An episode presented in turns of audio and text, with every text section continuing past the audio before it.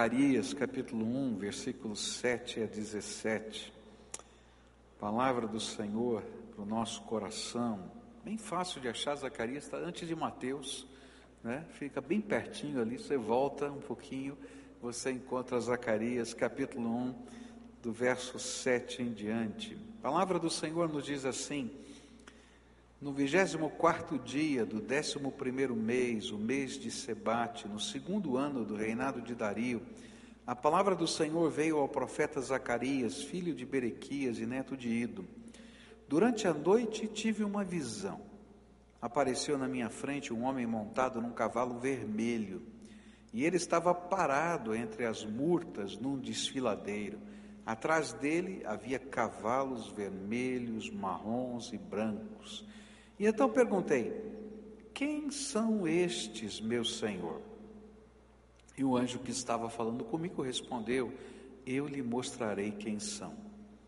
O homem que estava entre as murtas explicou: São aqueles que o Senhor enviou por toda a terra. E eles relataram ao anjo do Senhor que estava entre as murtas: Percorremos toda a terra e a encontramos em paz e tranquila. E então o anjo do Senhor respondeu: Senhor dos exércitos, até quando deixarás de ter misericórdia de Jerusalém e das cidades de Judá com as quais estás indignado há setenta anos? E então o Senhor respondeu palavras boas e confortadoras ao anjo que falava comigo. E o anjo me disse: proclame: Assim diz o Senhor dos Exércitos. Eu tenho sido muito zeloso com Jerusalém e Sião, mas estou muito irado contra as nações que se sentem seguras, porque eu estava apenas um pouco irado com o meu povo, mas elas aumentaram a dor que ele sofria.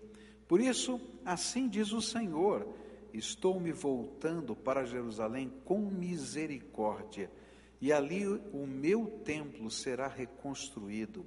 A corda de medir será esticada sobre Jerusalém, declara o Senhor dos Exércitos. Diga mais: assim diz o Senhor dos Exércitos: as minhas cidades transbordarão de prosperidade novamente, e o Senhor tornará, tornará a consolar Sião e a escolher Jerusalém. Querido Senhor, ajuda-nos a compreender a tua palavra. Essa é uma hora tão preciosa para nós quando estudamos a tua palavra, quando queremos entender a tua palavra. Mas mais do que um trabalho, Senhor, cognitivo, um trabalho de inteligência, de entendimento, nós queremos, Senhor, ser visitados pelo teu Espírito. E, Senhor, só o Senhor, com o teu Espírito, pode tocar tocar o coração humano, pode se revelar a nós. Então, Senhor, nesta manhã, cada um que aqui está, cada um que vem trazendo os seus anseios, as suas preocupações, a sua alegria para esse templo, que o Senhor fale conosco, que o teu espírito se mova aqui, que sejamos tocados pelo Senhor, que possamos receber o abraço do nosso Pai é aquilo que nós ansiamos em nome de Jesus. Amém e amém.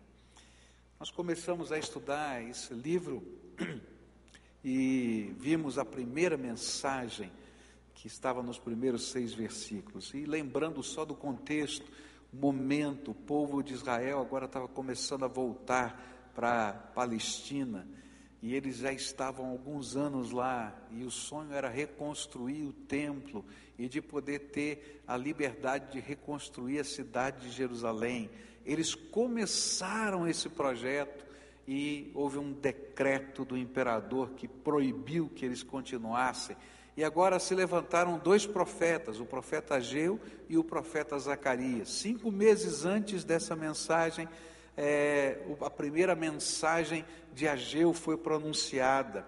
Logo um mês depois, a segunda mensagem de Ageu. Um mês depois dessa, dessa segunda mensagem, veio a primeira mensagem de Zacarias. Agora, três meses depois, veio a segunda mensagem. E é nessa, nesse mover do Espírito, dessas revelações de Deus, que o povo está sendo empurrado para uma nova para um novo momento, um momento de restauração nacional, de reconstrução da cidade e do templo.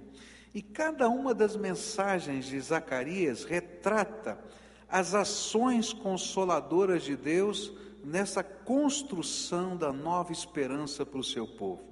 E hoje eu quero olhar a segunda mensagem, mas é a primeira mensagem de esperança.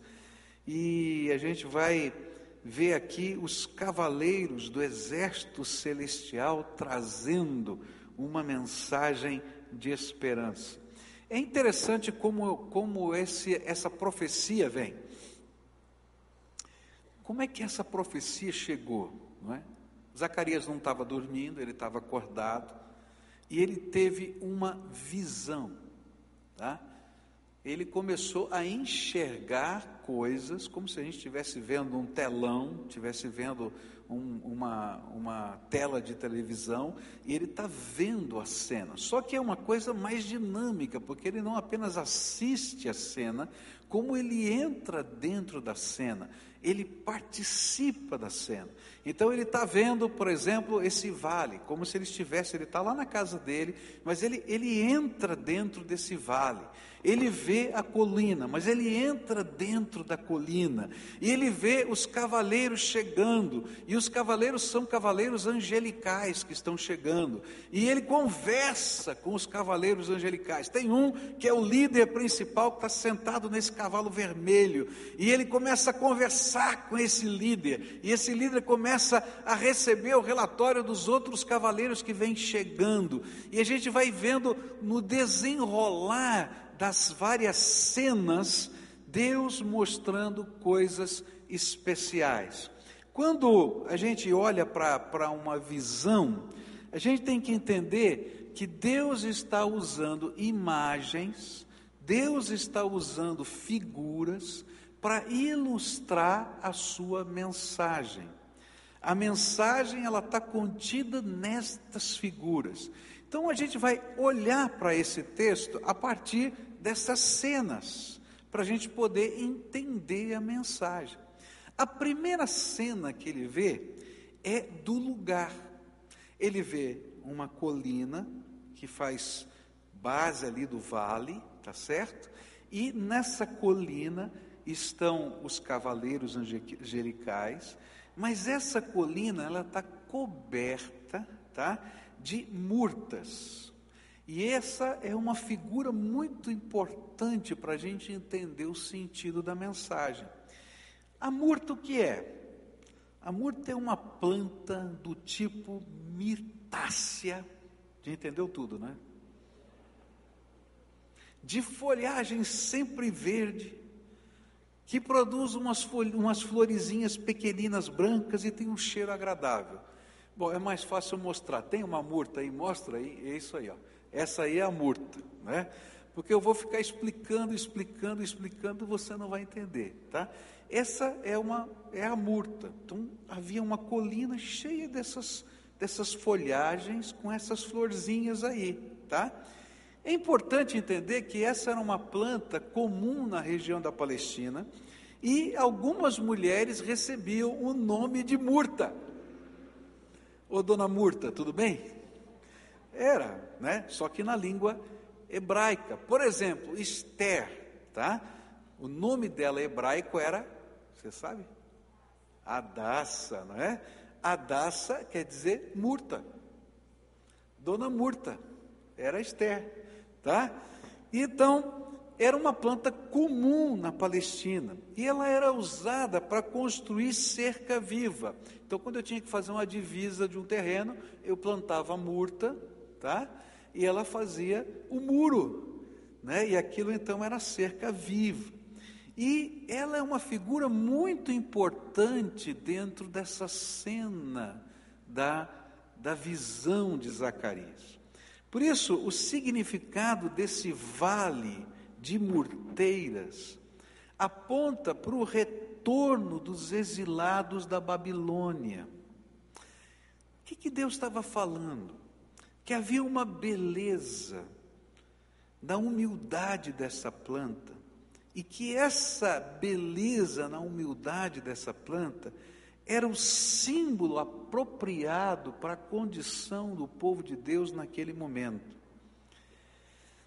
O povo de Deus, naquele instante, como desterrado, gente que estava voltando não é, da Babilônia, não podia ser comparado a um carvalho ou a um cedro, mas eles eram como que as pequenas murtas.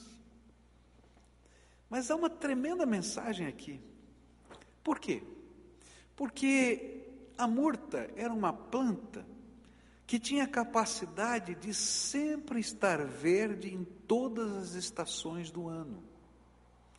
Por isso, ela no meio da vegetação da Palestina, ela era um contraste.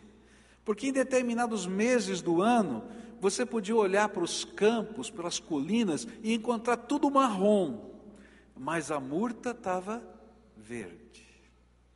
E ela dizia que apesar de tudo estar queimado pelo frio, tinha vida naquele lugar. É como se o Senhor estivesse recordando para o seu povo nessa visão o que ele havia dito através do seu profeta Ezequiel. Olha, parece que tudo está morto, parece que vocês são aparentemente frágeis demais, parece que não tem esperança, parece que não tem jeito, mas presta atenção no cenário está verde e tem flor. Lembra do que Ezequiel falou? Do vale dos ossos secos? E ele teve aquela visão daquele vale de ossos secos. E ele perguntou: podem viver novamente esses ossos?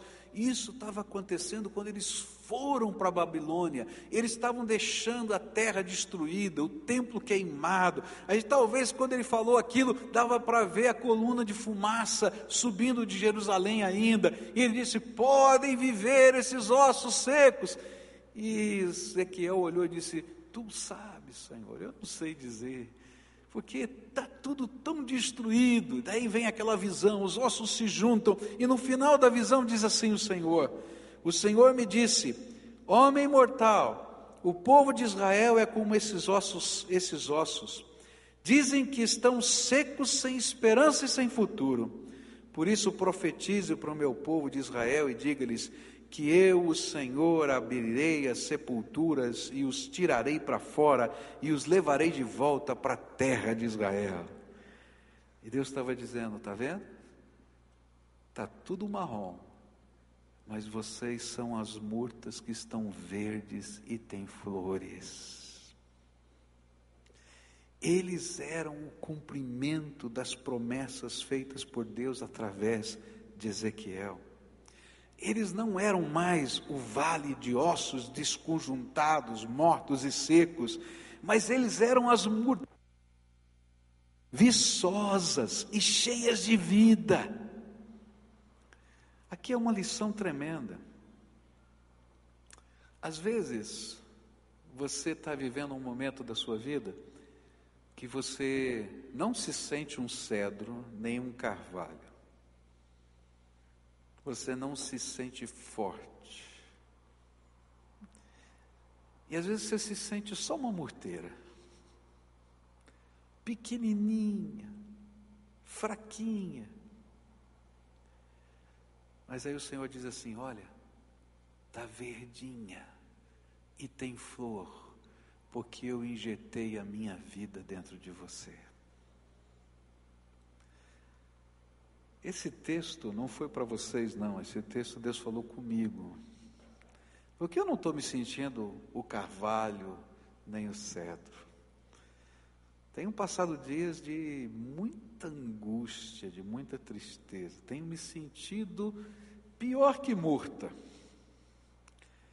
Mas quando Deus me deu esse texto e comecei a estudá-lo, eu falei: Obrigado, Senhor porque o Senhor é quem renova as nossas forças todas as manhãs. e que visita com o teu espírito o nosso coração. Não importa se você se sente como um cedro ou carvalho, ou se você não se sente como um cedro ou carvalho, lembra que mesmo no meio do vale todo marrom, Deus colocou você verdinho, porque o Espírito de Deus se renova na sua graça todos os dias na tua vida. É dele que vem a sua força, é dele que vem a vida, é dele que vem o perfume. Essa era outra condição interessante da murta. A murta não era só verdinha, mas ela tem uma, uma flor branca e essa flor tem um perfume agradável. Uma florzinha pequena, mas que dá uma mudança de tom no ambiente. Elas são como um incenso sobre ou diante da presença de Deus. E é nesse sentido que também essa cena representa algo importante para nós. A palavra de Deus nos diz que nós somos o bom perfume de Cristo nessa terra. E nós chamamos a atenção das pessoas não porque nós somos fortes como um carvalho ou altos como um cedro. Não, mas da nossa humildade, da nossa estrutura, nós impactamos o ambiente porque temos vida no meio do marrom e ainda exalamos o perfume de Jesus através das nossas vidas. Já pararam para pensar nisso? Quando as pessoas olham para você, elas não estão esperando que você saiba tudo, que você conheça tudo, que você entenda tudo, que você. Não. Mas há algo muito bonito que perfuma a vida das pessoas, é quando eles podem ver na sua vida alguma característica de Cristo. Um sorriso, um gesto, uma oração, uma mão estendida, uma expressão de amor, de carinho, e de repente as murtas que são fraquinhas, pequeninas, elas se tornam uma manifestação da presença do Deus vivo no meio das pessoas. E ainda mais, quando começamos a orar pelas pessoas, nós enchemos o céu de Deus com o incenso das nossas orações. E o perfume não fica só aqui na terra, mas o perfume enche o céu, porque Deus se agrada em ouvir a oração do seu povo. Não é tremendo isso? Ah, Senhor, eu não sou um carvalho. Eu estou me sentindo quebrado.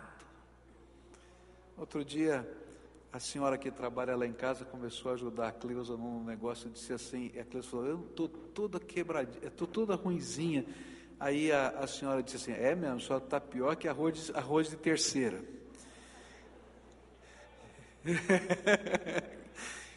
então, às vezes você está se sentindo assim, né? Pior que arroz de terceira, né? Gente, mas aí tem um perfume perfume de Jesus na nossa vida. E o perfume de Jesus não está só aqui no ambiente. O perfume de Jesus chega na presença do Deus eterno. E Deus vai responder a oração do anjo que está aqui, a gente vai aprender depois. Não é? E ele vai manifestar graça, porque aquela murta representava o seu povo que ele ama muito. Uma outra coisa tremenda que a gente olha nessa cena não é apenas o verde e o perfume, mas há uma coisa tremenda: é que no meio das moitas de murtas, quem estava reunido lá? Diz assim o versículo 8 até o verso 10: Durante a noite tive uma visão e apareceu na minha frente um homem montado num cavalo vermelho e ele estava parado entre as murtas de um desfiladeiro, e atrás dele havia cavalos vermelhos, marrons e brancos. E então perguntei: Quem são estes, meu senhor? E o anjo que estava falando comigo respondeu: Eu lhe mostrarei quem são. E o homem que estava entre as murtas explicou: São aqueles que o Senhor enviou por toda a terra. Sabe o que eu creio? É que o lugar da reunião do exército de Deus, dos anjos do Senhor, é no meio do povo de Deus. E é por isso que lá onde estavam as murtas simbolizando o povo de Deus nessa visão, estava lá reunido o exército de Deus, os mensageiros do Senhor, os anjos do Senhor celestiais. É interessante porque Deus usa, e a gente para poder entender essas cenas, a gente tem que conectar como aquelas pessoas olhariam para aquelas cenas, como elas entenderiam naquela época aquelas cenas, porque Deus estava falando com Zacarias. E para a gente poder entender essa figura agora desse, desses anjos que são cavaleiros, que estão vindo, trazendo notícias de toda a terra, a gente tem que entender isso, que isso é simbólico. Deus é onisciente, Ele conhece tudo. Ele não precisa que um anjo venha trazer informações para ele, porque ele já viu tudo. Então, qual é o paralelo? Por que, que essa figura era tão importante?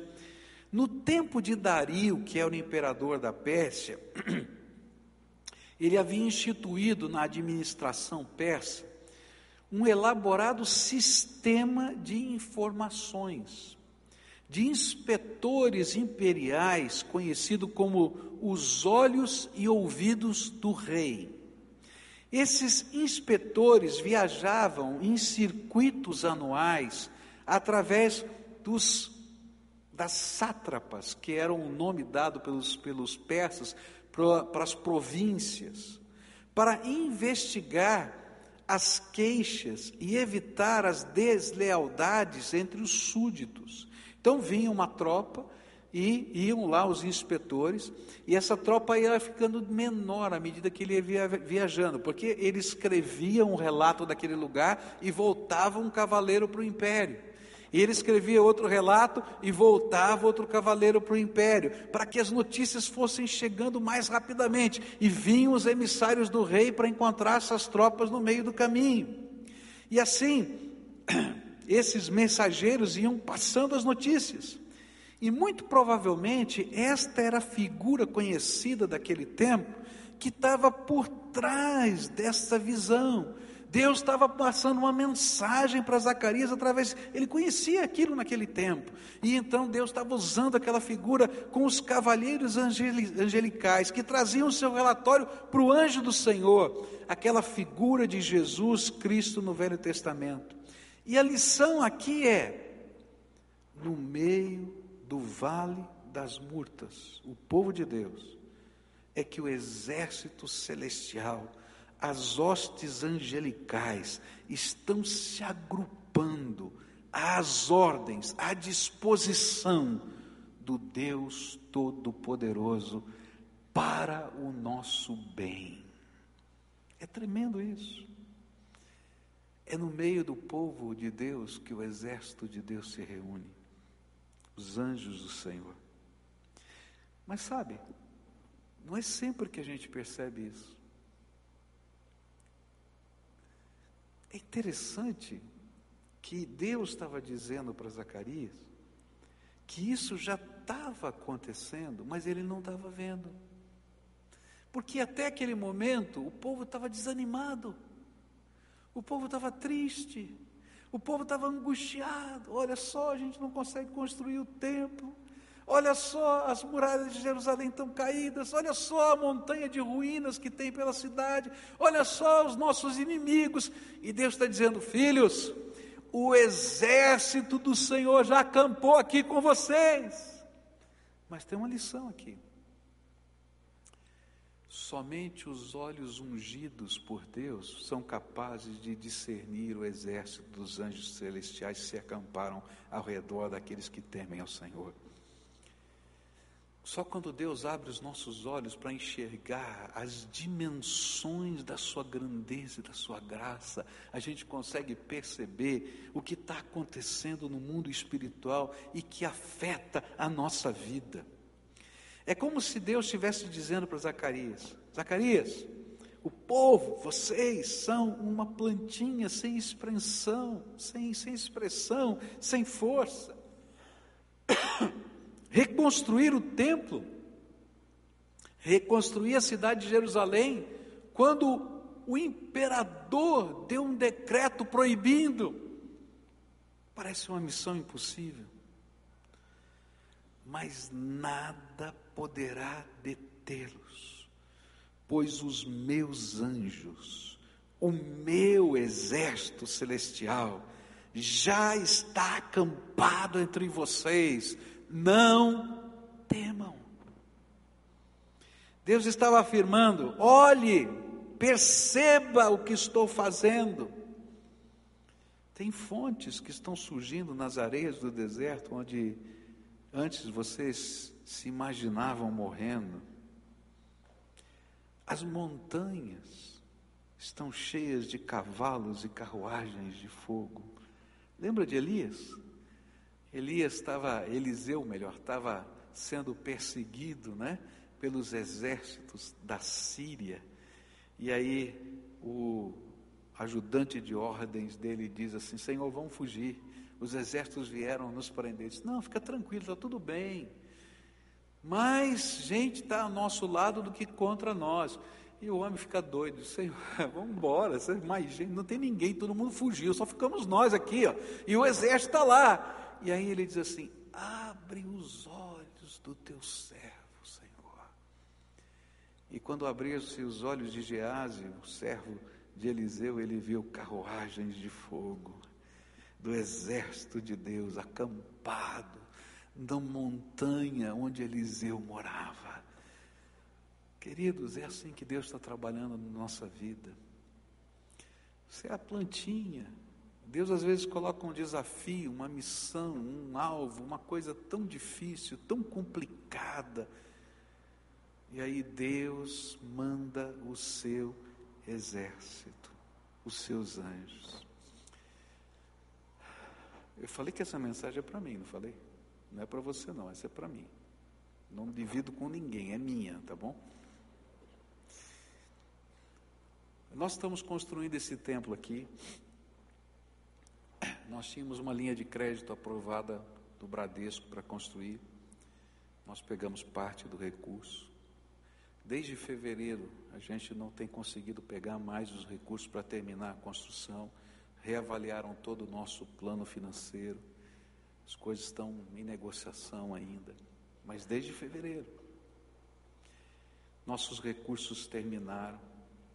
E eu falei para vocês que a gente está vivendo com o maná, não é? Cada dia Deus acrescenta alguma coisa. E esse mês era para ser o pior de todos. O pior de todos. Então a gente falou: ó, bota o pé no freio aí, segura. Não dá para a gente andar no ritmo que a gente estava andando. Bota o pé no freio. Mas mesmo botando o pé no freio, a gente gastou mais de 730 mil reais esse mês na construção. Com todo o pé no freio assim enfiado, assim, sabe? Não dava para pôr mais. Mas é que tem coisa andando. E eu não tinha recurso para isso. Não é? Mas eu quero dizer para você que Deus é bom. Porque os exércitos do Senhor estão acampados no meio do seu povo. E até agora, nós já levantamos 720 mil reais. Eu só estou 10 mil reais negativos na obra da construção. Isso é milagre de Deus. Milagre de Deus. E eu tenho certeza que vai ultrapassar. Eu estou com um sentimento no meu coração, não é Deus que falou, não, estou falando do meu coração, tá? da minha cabeça, presta bem atenção, que nós vamos ultrapassar um milhão de reais esse mês. Porque Deus está dizendo assim: vocês são uma plantinha pequenininha que parece que não tem força nenhuma, mas o exército do Senhor está acampado no meio do seu povo.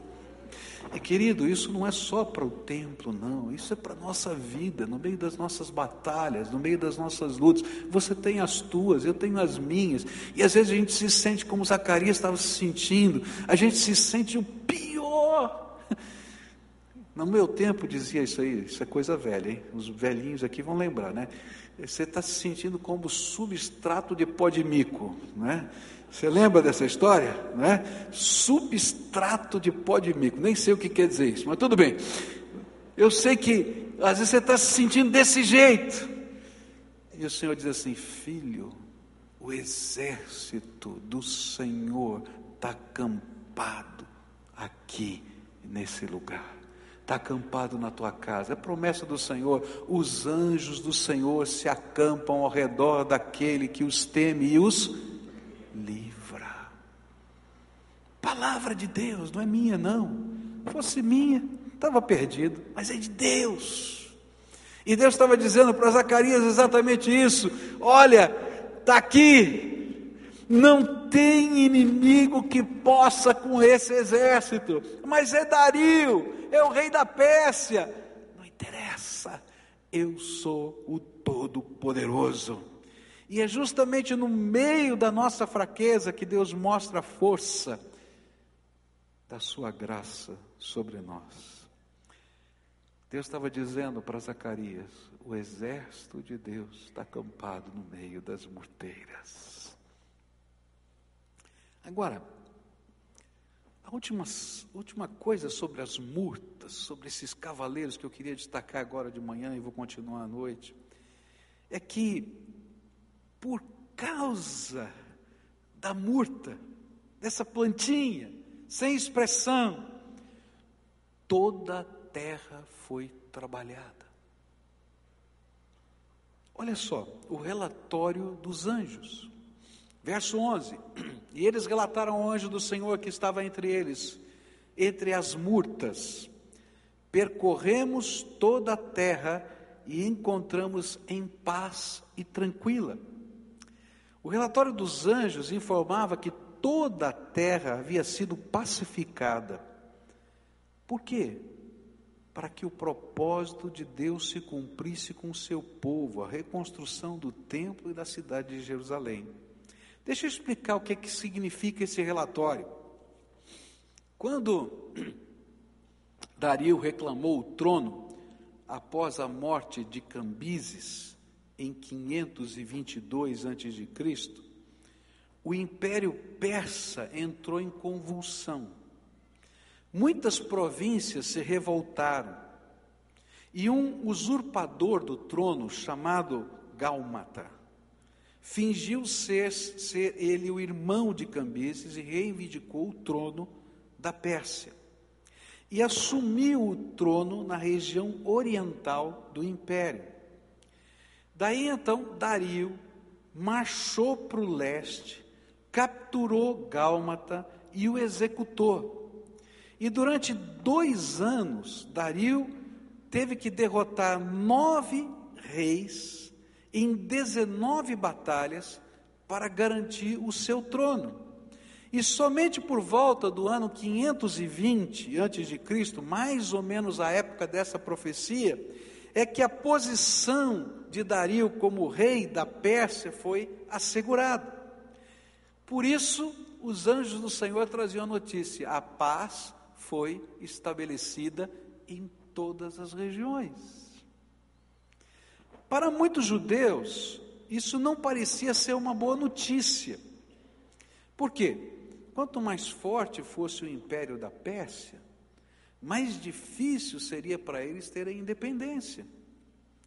Mas Deus estava dizendo justamente o contrário: que a paz e Dario no reino faziam parte do plano de Deus para restaurar o templo e a cidade de Jerusalém porque é com Dario que Daniel vai para a cova dos leões, e Dario vai escrever uma carta a todas as províncias, está lá no livro de Daniel, capítulo 6, dizendo: ninguém mexa com esse Deus, porque esse Deus é único e Deus todo-poderoso.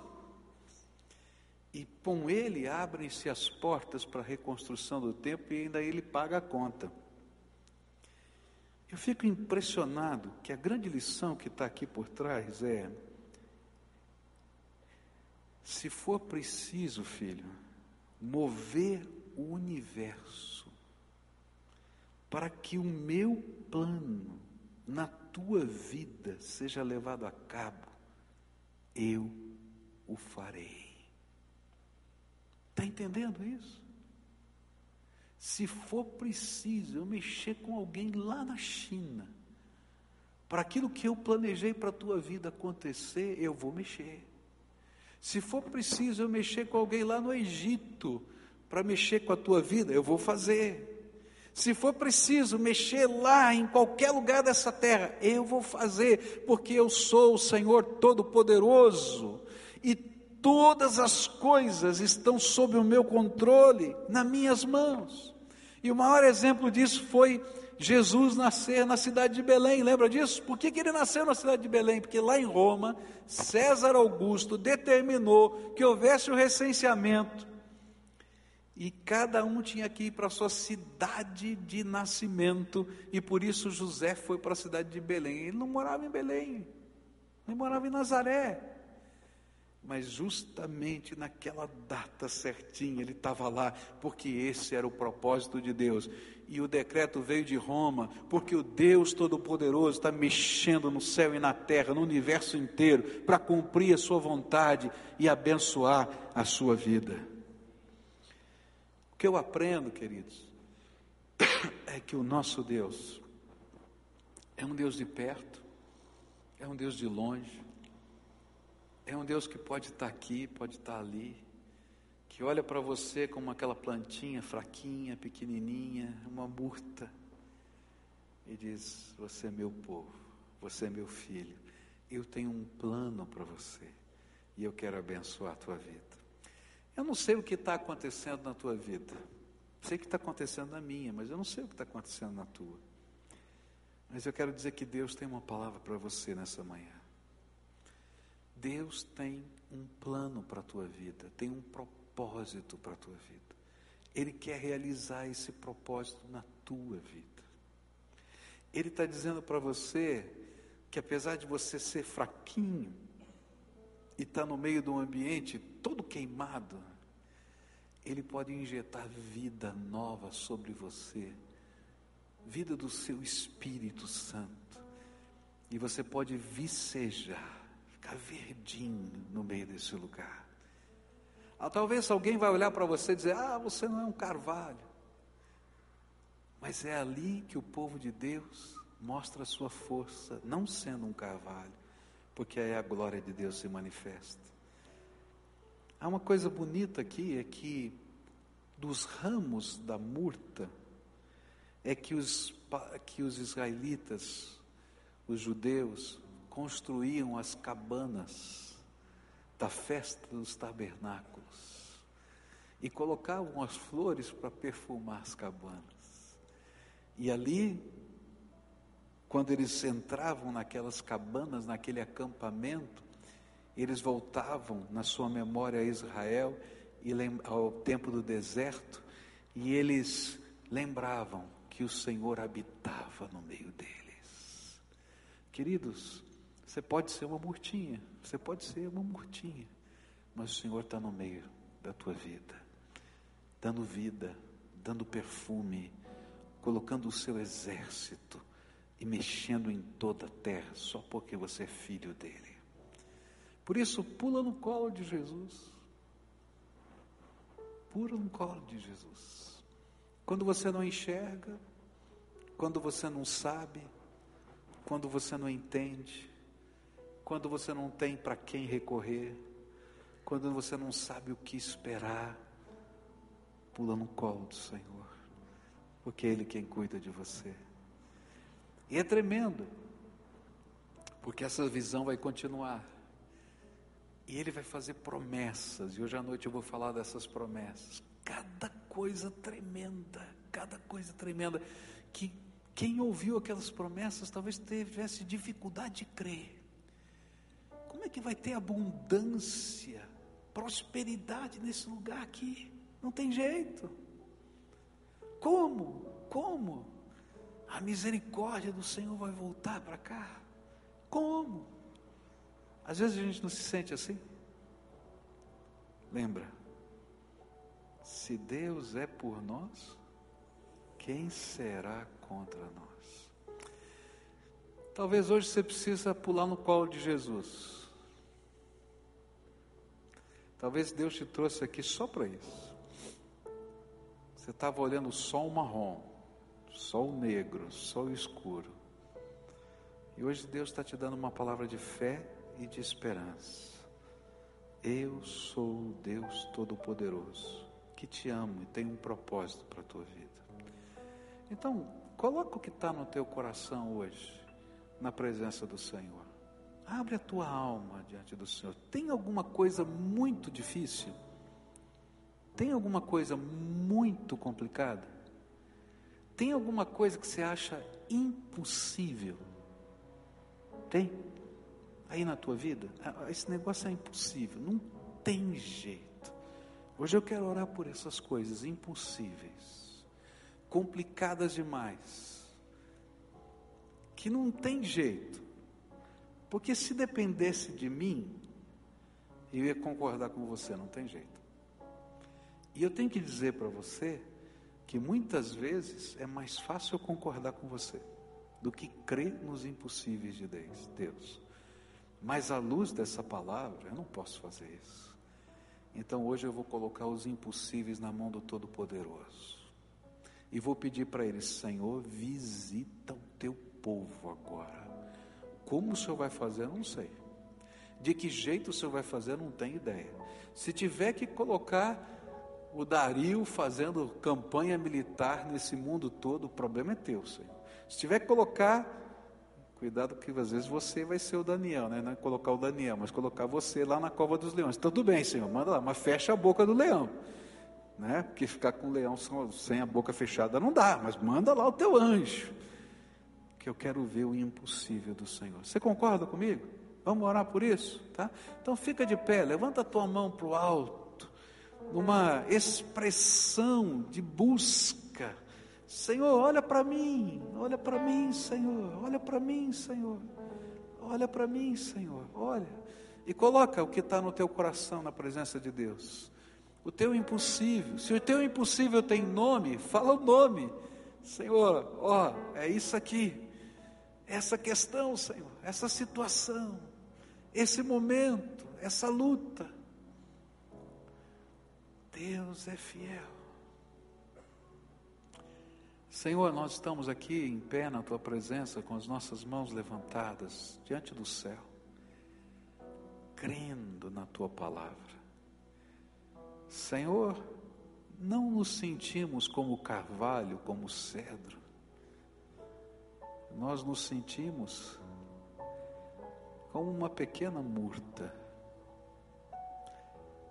Mas, Senhor, manda vida abundante sobre nós agora. Vivifica a nossa alma, Senhor, vivifica. E que o teu povo agora, não importa o que esteja acontecendo, seja vivificado pelo teu Espírito Santo, Senhor. Começa a derramar graça do Senhor. Graça, graça, Senhor. Vem com a tua graça. Ó oh, Pai, é mais do que misericórdia. É graça que nós estamos te pedindo. Vem com a tua graça, Senhor. Vem com a tua graça. Vem. E, Senhor, que a tua graça caindo sobre nós produza o perfume um perfume, Senhor, que por onde a gente passe, deixe, Senhor, impregnado nas pessoas a beleza do Senhor Jesus. Oh Jesus, vem com a tua graça na casa desses teus filhos, vem com a tua graça nos negócios dos teus filhos, vem com a tua graça na família desses teus filhos, vem com a tua graça sobre esta igreja, vem com a tua graça nessa construção, vem, Senhor, com a tua graça na saúde, Senhor, vem com a tua graça, Senhor, na salvação eterna, vem com a tua graça, Senhor, no despertamento da nossa alma, vem com a tua graça, Senhor, no viver de cada dia dia. Vem com a tua graça, Senhor. Vem com a tua graça. Senhor, dá o teu comando para que os anjos do Senhor comecem a se movimentar. Eu não entendo, Senhor, como é que funciona essa dinâmica do céu. Mas eu creio, conforme a tua palavra, que os anjos são ministros do Senhor a nosso favor. Então, Senhor, coloca os teus anjos agora para trabalharem conforme a tua palavra nos diz, e que eles comecem a levar cura, Senhor, que eles comecem a levar a tua bênção, que as mãos deles cheias dessa tua graça comecem a se derramar sobre nós, Senhor, e que o Senhor comece a derramar a tua bênção, a tua cura, a tua santificação, a tua vida, Senhor, vida abundante sobre cada um. Aqueles que estão caídos, coloca um anjo do lado para levantar, Senhor, agora. Põe, Senhor, bem do lado. Ergue, Senhor Aqueles que estão abatidos, carrega no colo, Senhor. Assim como os teus anjos serviram a Elias, que não conseguia comer e davam comida na boca dele. Assim, Senhor, que os teus anjos estejam fazendo isso agora. Eu não sei como é que isso vai ser, Senhor. Eu não sei qual vai ser a expressão. Mas, Senhor, que esse mover do Senhor comece a acontecer agora, Pai. E que nós possamos olhar e dizer: Bendito seja o Senhor que colocou o seu exército acampado ao nosso redor. Bendito seja o nome do Senhor. Bendito seja o nome do Senhor. Continua, Pai, a operar no meio do teu povo. E quando a gente sair daqui e atravessar esse portão e for para o campo de batalha, que o Senhor esteja com o teu povo. Que o Senhor resplandeça a tua luz sobre nós. Que o Senhor nos abençoe, que o Senhor nos guarde.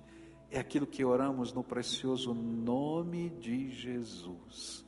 Amém e amém. Amém, queridos. Amém.